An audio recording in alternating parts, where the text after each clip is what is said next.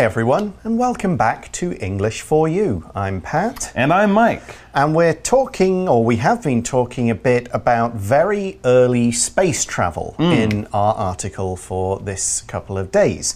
And before countries sent people into space, Mm-hmm. they sent animals just to see what happened to them. Yeah, well, I think they've been doing this for a long time. I think the first people to go up in a hot air balloon back in 16th century right. France was a, a goat. A pig and a- pig and a, a chicken. chicken, yeah, yeah. They were the first people ever going up in a balloon because people didn't want to do it until they knew nothing bad would happen. Because, of course, they're doing this for the first time. Not only is it far away and you're traveling fast, but with space travel, I mean, they had no idea what would happen to people. So they were sending up dogs and monkeys, frogs, and of course, Laika, the famous dog that the Soviet Union, the former Russia, that sent, uh, sent up back in 1957. So Laika actually was the first living animal to circle the Earth. Yep, unfortunately, she did not survive. She didn't come back from no, uh, her body burned up because the capsule got too hot, uh, or she died because of the heat,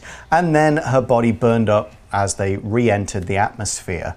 But while Laika was in the air, scientists or in space, Mm-hmm. scientists used special equipment to measure her heart rate, her breathing rate, and her other body reactions. That's right. And the uh, the instruments that they had, the information that they got from the spaceship showed that Laika's heart was beating very fast, she was breathing very quickly.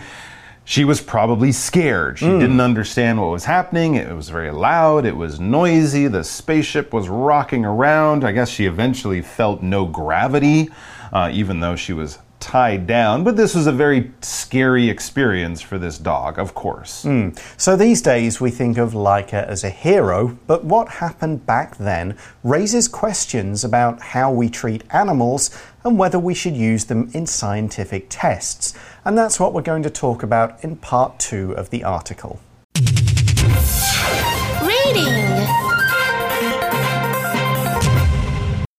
The True Story of Laika, the Hero Space Dog. In the early years of space exploration, nobody knew the effects of being weightless.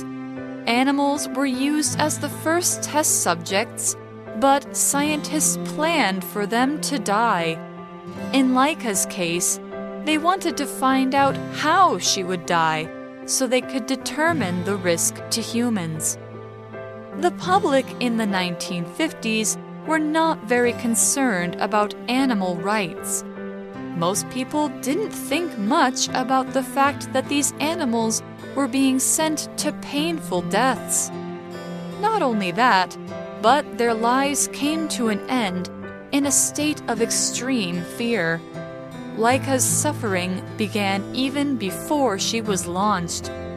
To prepare her to travel in a tiny capsule, scientists kept her in a small cage for months. She was also placed in a machine that spun her around to make her used to feeling dizzy. She wasn't fed properly either. However, Laika helped humans become astronauts. The information she provided allowed them to go safely into space. All right, so the article for today talks about, you know, some of the science that they didn't really know back in the old days uh, or the early days of the space race or, you know, the exploration of space. It says, in the early years of space exploration, nobody knew the effects of being weightless. They didn't know the effects of a lot of stuff, but of course, one of the big differences between being on the Earth and being in space is on the Earth, we have gravity keeping us on the ground. As anyone who's seen anything about, you know, space travel or movies about people being in space, they know that in space you are weightless. There is no gravity. You're floating around all the time. But this is just a fact of space exploration. What is exploration? This noun is basically the noun form of explore. When you're going somewhere, when you're learning about a new thing, when you're discovering discovering things and experiencing or seeing things that no one has ever done before, that is exploration. You can do it physically by traveling to a place that no one has ever gone before, but we also use it when talking about, you know, scientists doing research into areas of, of the world that we don't know about. You know, Stephen Hawking, mm. even though he was in a wheelchair, was very important in the exploration of physics and things like that. He wasn't actually going to those places, but he was making discoveries. He was learning new things. He was bringing light to things that no one had ever done before. Yep, and what people wanted to know was what would happen mm -hmm. when they were weightless? What were the effects? The effect of something, it's what is produced by either an action or an influence. So something happens, what happens as a result of this. This is the effect. Now make sure you remember effect with an E is the noun, affect with the A is the verb form. It affected me, I was affected. Its effects with the E were this. Here's an example the students did an experiment to see the effects of air pressure on a balloon. Oh. Saw what different air pressure, a lot of it inside will, of course, burst it, mm -hmm. not so much, and it won't really lift at all. So they affected the balloon to study the effects or what happened after they did something to it. All exactly. right, that's what science is about in a very, very big and basic way. Animals were used as the first test subjects, but scientists planned for them to die. Mm. All right, this was just part of science and still is yep. in some ways. They use animals because they don't want to kill people if something goes wrong. They have to study things when they don't really know what's going to happen. They have an idea, but you know, things can happen that they don't expect. And if a person is killed doing it, well, that makes people unhappy. All right, here we're using A as B, using something as something, using an animal as a test subject, for example. When we use A as B, we're basically making something serve a particular purpose. It's not always what we plan for it to be, but basically we're using this to do something or using this as something else. Yeah, so they basically planned for Laika to mm -hmm. die. This was an idea. They didn't really think she would survive. They maybe didn't really want her to survive. But why? We see in the article that in Laika's case, they, the scientists, mm -hmm. wanted to find out how she would die so they could determine the risk to humans. Mm. So, like, okay, this is what kills people, so this is what we need to protect the next dog or the next person against. So, in that sentence, we use the verb determine. To determine something is to find something out. But it's not just to guess or get a general idea, it is to calculate that answer exactly. It is to find out with no doubt what happened. So, to determine what killed Laika, they would be finding out exactly why she died. Was it the heat? Was it the lack of air? Did she just get so frightened that she her heart stopped beating? What exactly was it that caused her to die? We need to find that out. We need to determine it. Here's another example. This app can help you determine if you are eating a healthy diet. And they wanted to determine exactly what the risks of space travel were. There you go. A risk is basically a danger, all right? So we could actually often use the word danger to replace the word risk. What are the dangers of space travel? What are the risks? of space travel? What are the things that can go wrong? What are the things we should be careful of or worry about? What are the things that could possibly hurt or even kill people? Those are serious risks and dangers. For example, we could say people that do extreme sports, such as snowboarding or mountain biking, always face face the risk of serious injury. Yeah, there's always the chance of serious injury or the danger of serious injury when you do sports like that or when you go into space. Yeah. Now, at the end of day one, we said that uh, when Laika was sent into space and Mm-hmm. died, we said later this whole process raised questions about the way animals were treated. Okay. But it didn't really raise those questions at the time. The article says the public in the 1950s were not very concerned about animal rights. Hmm. It was, interesting. yeah, there were other things going on, and they go, okay, really, what's the life of a dog versus the life of a human or the knowledge we get? We got plenty of dogs. Interesting. I think also back then a lot more people lived on farms and in the countryside, and they hmm. knew that, you know, animals die sometimes. Whereas now, today, our dogs are pets. We don't want dogs and cats and cute animals like that to die. So it was just a different way of thinking. People put different value on the life of animals back then than they do now. It says most people didn't think much about the fact that these animals were being sent to painful deaths. Remember, this is also what just more than 10 years after World War II, when a lot of people had died. So, well, one dog dying for space travel, ah, that's not a big deal. People back then thought it would be different today, but back then they didn't worry about this kind of stuff or about the painful death that Laika might have experienced. Something painful, this adjective just means it, f- it's filled with pain. It has a lot of pain involved. It was something that gave you a lot of pain, all right? If you cut your finger, that could be a little bit painful, but if you break your leg, that would be a lot more painful. But you know, when you get one of those little paper cuts and then you get some lemon juice in it, oh, that's Oh. really painful. So when we talk about something that's painful, of course, it's on a various scale, right? Breaking your leg is painful,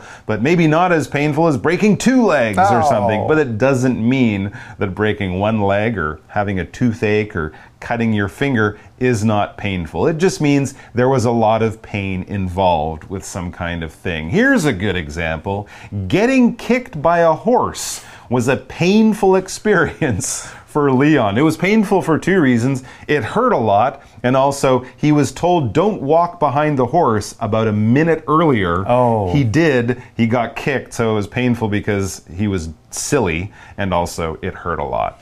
Okay, so yeah, Laika was being sent to Mm-hmm. a painful death. They Mm. basically like, yeah, that's your job, little doggy. You're going up and you're having to suffer. And we see not only that, but their lives or the lives of these animals sent into space came to an end in a state of extreme fear. Okay, uh, we use the words extreme and fear both yesterday's extreme, a great amount of fear makes you scared. Here we use the phrase come to an end. If something comes to an end, it just means it ends. We often use it in the case of lives. If someone's life has come to an end, they are dying. But you could say the meeting has come to an end, mm-hmm. you know, the show has come to an end, the game has come to an end. It all depends on the noun, but since the noun here is a life, then to come to an end means to die. And the state of something, when we talk about the state of something, we're talking about basically how it is, the condition of something or someone. This is something you might be concerned about when you're buying something online that another person owned. Oh, you're selling your old computer?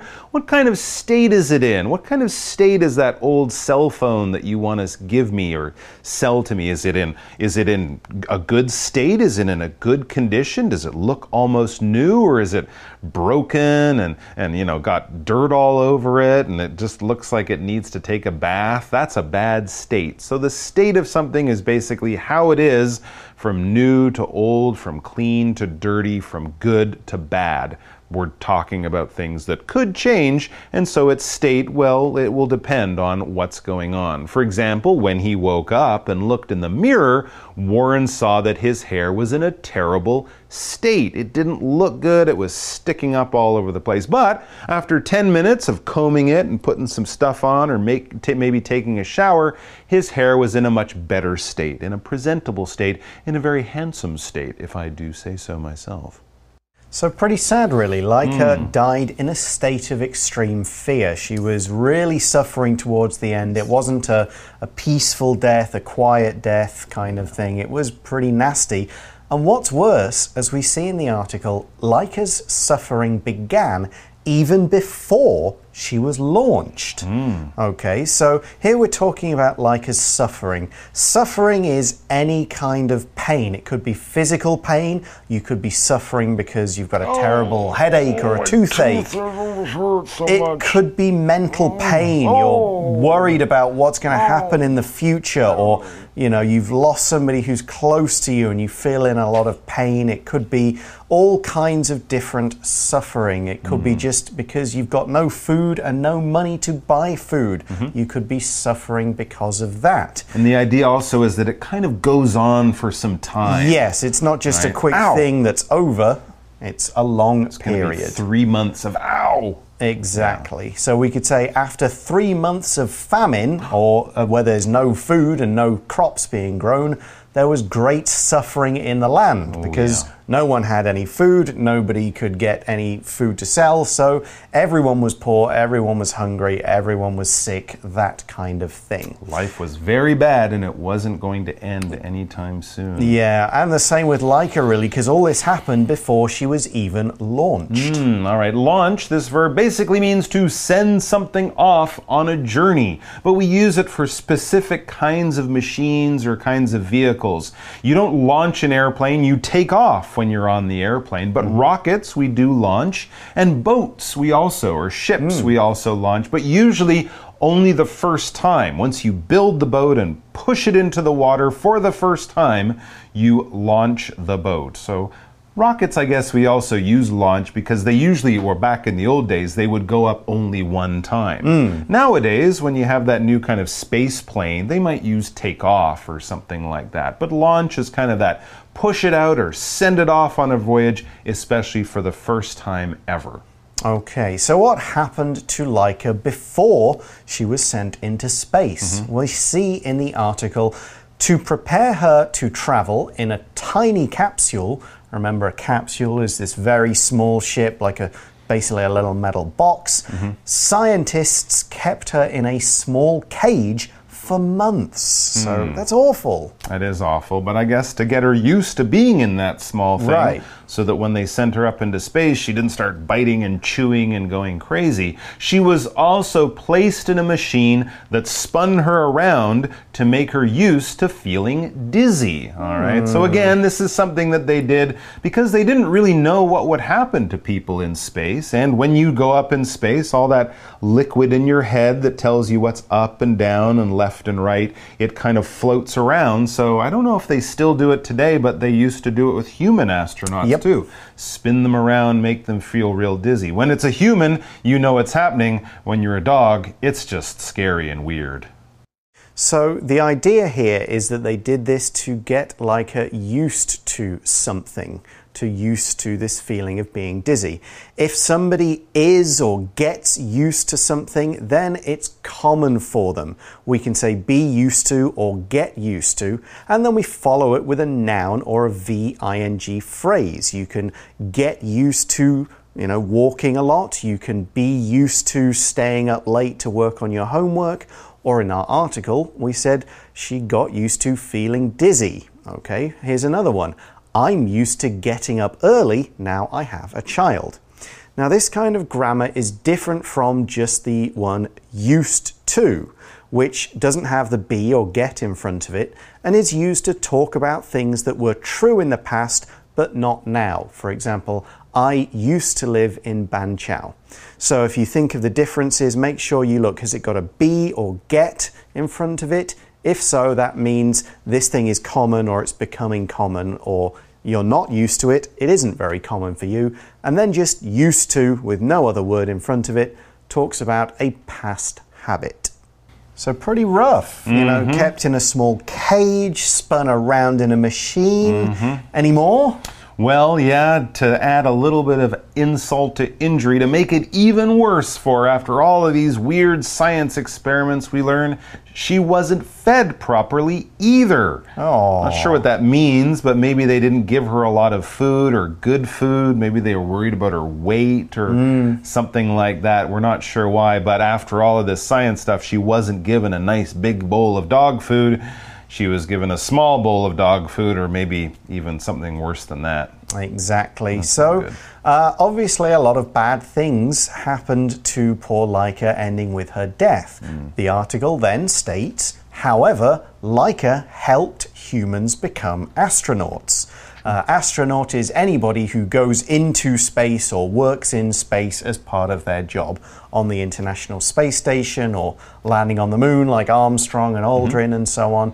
If you're up in space, you're pretty much an astronaut. Although she was Soviet, so it would really be cosmonaut. Cosmonaut, yes. That's what they That's- called their that's their astronauts word, back then. so- But basically the same thing. And I think today, most people would understand astronaut as being, yeah, someone who goes and works and lives and works or travels in space. And we also learned from Laika the information she provided allowed them to go safely into space. And I Hmm. think that's an important thing. You know, Laika might have been sacrificed, but it stopped a lot of people possibly dying doing the same things that she was doing for the first time. So, unfortunate for Laika, definitely, but would it have been better if people had died? Probably not, but still, not an easy thing to do. Yeah, and that whole question about humans doing things or animals being used to test things is part of our For You chat question, so let's go there right now.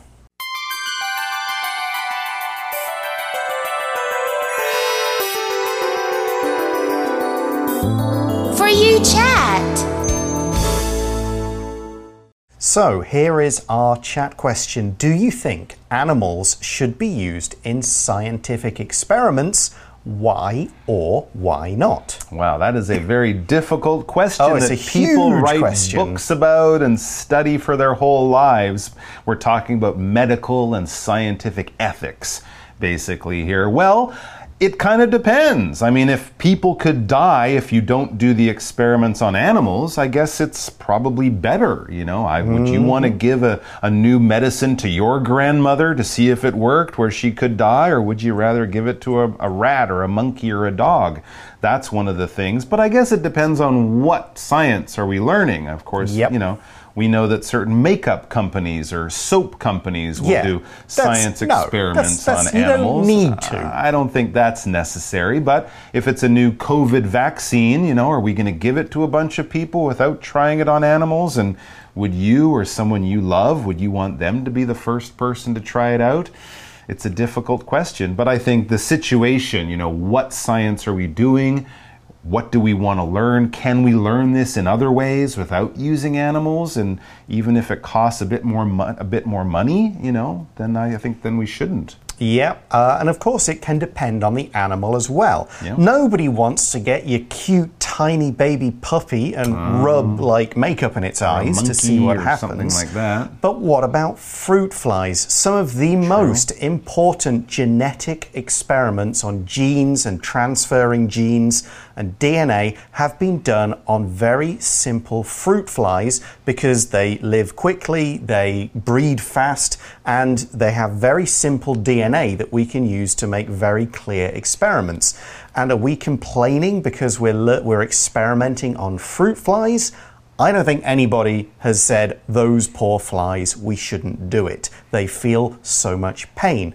So it all is all about the situation. I don't think you can say a complete absolute yes or absolute no. You have to consider each situation on its merits. Like Mike said, what are you learning? Is there another way we can do it? And really, what animal is being used? Really, fruit flies are not something we really need to worry too much about. Well, I don't usually. I smack them with a newspaper. Exactly, but we've learned a great deal about DNA from doing That's tests true. on them. So, Absolutely. there we go. Um, so that is the conclusion, really. Always think about each separate case individually. Okay, that's all we got time for. Thanks for watching, everyone. For English for You, I'm Pat. and I'm Mike. we'll talk to you again soon. Bye bye. Take care. The true story of Laika, the hero space dog. In the early years of space exploration, nobody knew the effects of being weightless. Animals were used as the first test subjects, but scientists planned for them to die. In Laika's case, they wanted to find out how she would die so they could determine the risk to humans. The public in the 1950s were not very concerned about animal rights. Most people didn't think much about the fact that these animals were being sent to painful deaths. Not only that, but their lives came to an end in a state of extreme fear. Laika's suffering began even before she was launched. To prepare her to travel in a tiny capsule, scientists kept her in a small cage for months. She was also placed in a machine that spun her around to make her used to feeling dizzy. She wasn't fed properly either. However, Laika helped humans become astronauts. The information she provided allowed them to go safely into space. Vocabulary Review Effect Going jogging every morning before school has a positive effect on my mood. Determine Lily added up all the costs and determined she didn't have enough money for a New York vacation. Risk Swimming isn't allowed at the beach because sharks create too much risk for swimmers. Painful. Sally's arm felt quite painful after she fell off her bike. State. The house was in a terrible state after the typhoon, and the owner had to make many repairs. Suffering. The doctor promised that the medicine would ease the patient's suffering. 智慧小补帖。 Exploration. Launch. Astronaut.